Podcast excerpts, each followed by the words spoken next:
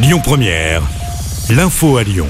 Bonsoir à toutes et à tous. Dans l'actualité, la préfecture du Rhône annonce aujourd'hui la réalisation de nouveaux contrôles des sols sur le site de l'ancienne fonderie de plomb Métal Europe à Arnas. Le public sensible au risque de saturnisme pourra se faire dépister, a indiqué la préfecture. Un petit immeuble de deux étages s'est partiellement effondré ce matin dans l'agglomération lyonnaise.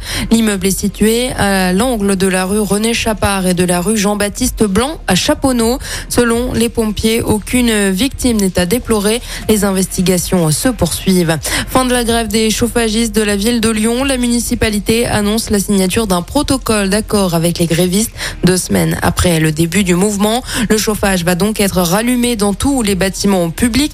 20% des crèches et 30% des écoles étaient toujours sans chauffage hier, malgré les réquisitions annoncées par le maire de Lyon. Le retour à la normale est prévu dans les prochains jours.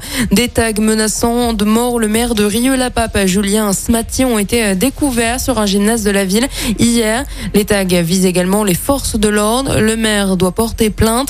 Le préfet de la région indique avoir saisi le procureur de la République.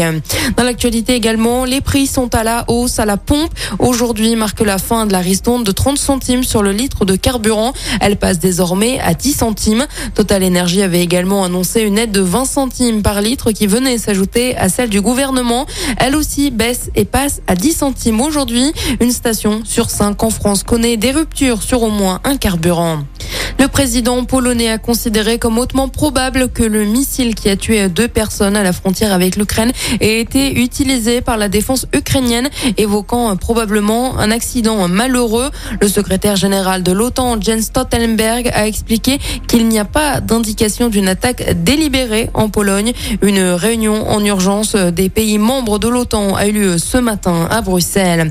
Au moins deux personnes sont mortes ce matin à la suite du chavirage d'un bateau suiveur à l'arrivée de la route du Rhum en Guadeloupe, annonçait le procureur de la République de Pointe-à-Pitre. Une information judiciaire a été ouverte pour homicide involontaire, a indiqué le parquet de Pointe-à-Pitre. Et puis un mot de sport et de football. Les Bleus sont attendus aujourd'hui à Doha, au Qatar. Pour rappel, le premier match des Bleus, c'est mardi prochain face à l'Australie. Écoutez votre radio Lyon Première en direct sur l'application Lyon Première, lyonpremière.fr et bien sûr à Lyon sur 90.2 FM et en DAB+. Lyon Première